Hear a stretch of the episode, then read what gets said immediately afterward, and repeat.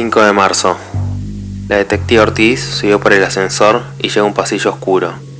Piso 13, departamento M. La puerta no tenía marcas ni parecía haber sido forzada. Puso la llave en la cerradura y entró al departamento. Era un departamento pequeño de dos ambientes, la cocina integrada con el living y un dormitorio, no mucho más. Era pequeño, medio oscuro, pero estaba bien.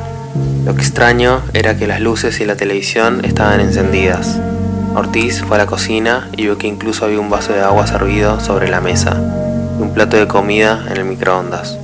Ortiz abrió rápidamente el microondas y la comida y el plato estaban fríos. Un olor fétido salía del microondas. La comida se había podrido. Parecía como que el señor Wood se disponía a comer y su última salida había sido repentina. Ortiz dio play a la grabadora y la voz del señor Wood se escuchó en el aire. Era un poco raro escuchar su voz en su departamento vacío.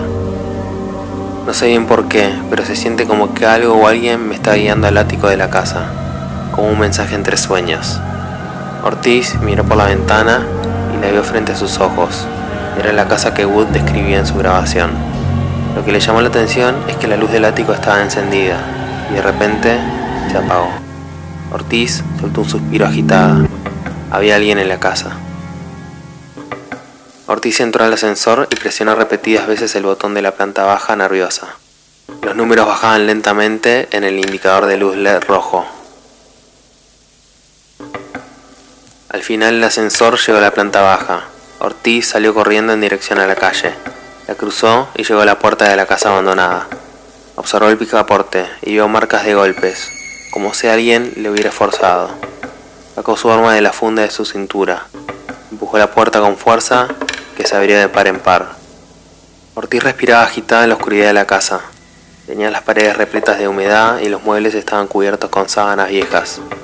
Subió lentamente por la antigua escalera de madera que rechinaba a cada paso. Ortiz caminaba lentamente, cautelosa, cuando llegó a la segunda planta y un pasillo oscuro frente a sus ojos. En medio estaba la escalera del ático baja. Alguien la había abierto.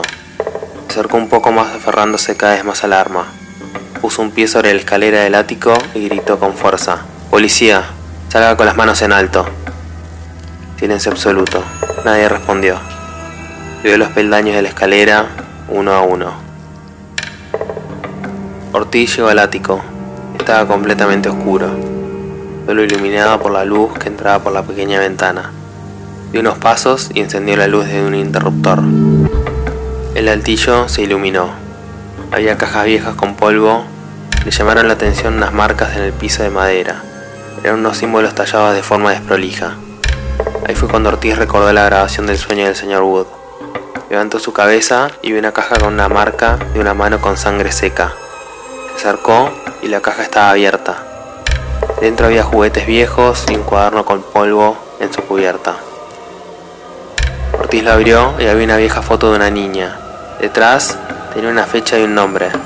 Sarah Blackwood, abril 1985. Dio vuelta a la primera página y había un dibujo con crayones.